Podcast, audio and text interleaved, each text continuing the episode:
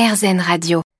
Avec cette chaleur, vous êtes tous d'accord qu'un bon pastis serait une bonne solution pour se désaltérer. Bien sûr, toujours à consommer avec modération.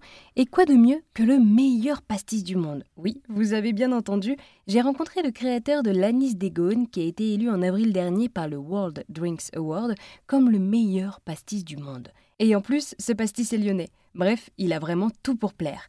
Je me suis donc rendue à la distillerie de Lyon dans le 8e arrondissement et j'ai rencontré Richard Ducret à l'origine de l'anis des qui m'a expliqué le métier de distillateur. Le distillateur, c'est la personne qui s'occupe en fait finalement de la qualité des produits dans la distillerie, qui connaît la fabrication, qui est un peu chimiste sur les bords aussi, qui est un peu. Euh, alors dans une petite distillerie artisanale, il est un peu, il un peu marketeur, il est un peu commerçant, il est un peu comptable, il est un peu tout.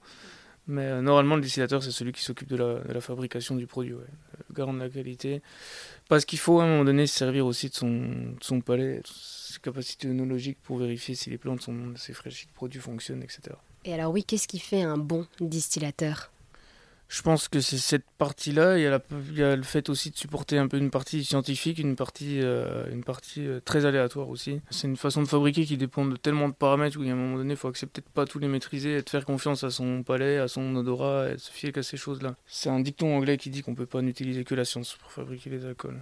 Et oui, vous avez opté pour une distillation artisanale, c'est ça? Pourquoi?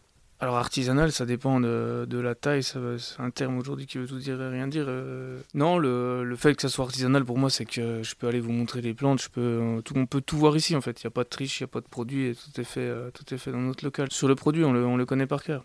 Et alors oui, c'est vrai que le pastis, on a souvent, euh, on l'appelle aussi le petit jaune, et on a souvent l'habitude de le voir en jaune. Alors j'ai eu l'occasion de goûter donc à cet anis d'Egone, et c'est vrai que là, aujourd'hui, devant moi, c'est plutôt blanc cette, euh, cette couleur. Comment expliquer cette couleur? Et même dans la bouteille, c'est pas forcément jaune? Alors c'est un petit petit petit jaune du coup parce qu'il est... il, est... pas transparent parce que sinon ça pourrait pas s'appeler un pastis en fait voilà tout simplement la, la réponse est dans la dans la phrase et une toute petite teinte en fait qui est la, teinte minimum puisqu'il doit y avoir une infusion de réglisse et une, couleur jaune obligatoire pour, que ça puisse s'appeler un pastis. C'est pas un produit qui est fabriqué euh, en éprouvette comme euh, comme les industriels. C'est vraiment un produit qui est fait voilà pour avoir du pour avoir du caractère, pour avoir du goût et des trucs à raconter derrière aussi. Finalement, vous avez réussi à faire rentrer Lyon, qui devient une référence dans le pastis grâce à, l'anis des Voilà, l'idée c'est de mettre Lyon sur la carte des alcools en général. Quand il n'y avait pas du tout de, distillerie ici, même moi c'est pour ça que je fais ce métier derrière. Hein. c'est pas pour le, il y, a le produit d'accord, la technique, mais aussi le folklore autour, aussi les terroirs français, etc. Où derrière c'est ça qui est super intéressant.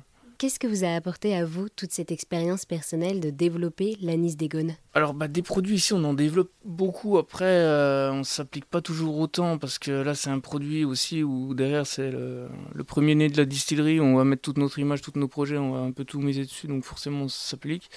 L'anis c'est un produit qui est assez compliqué parce que de sa composition, enfin c'est plus un peu sur la fabrication, ça, ça diffère assez. Donc euh, ça reste enrichissant. Après, moi, le, domaine de l'anisé, c'est là où j'ai grandi, c'est là où j'ai été formé au tout début aussi. Donc c'est euh, un des, produits que je maîtrise aussi, on va dire. C'est mon, secteur de prédilection. Pour euh, les curieux et curieuses qui voudraient en savoir plus et toujours bien sûr à consommer avec modération, où est-ce que vous leur donnez rendez-vous? Pour le moment sur Lyon, on est pas mal. Bah là, ce coup-ci, on commence à être un peu dans toutes les caves, les épiceries fines, les choses comme ça, et surtout dans les, dans les bars aussi. Je dis ça parce qu'on n'est pas obligé d'aller s'acheter une bouteille si on est, euh, on est curieux. On peut aussi euh, découvrir ça en terrasse avec, euh, dans les conditions réelles, on va dire, avec des professionnels à Lyon qui ne manquent pas et qui sont très, très qualifiés pour s'occuper de nous. Eh bien, merci beaucoup Richard pour avoir répondu à toutes mes questions sur la Nice d'Egone.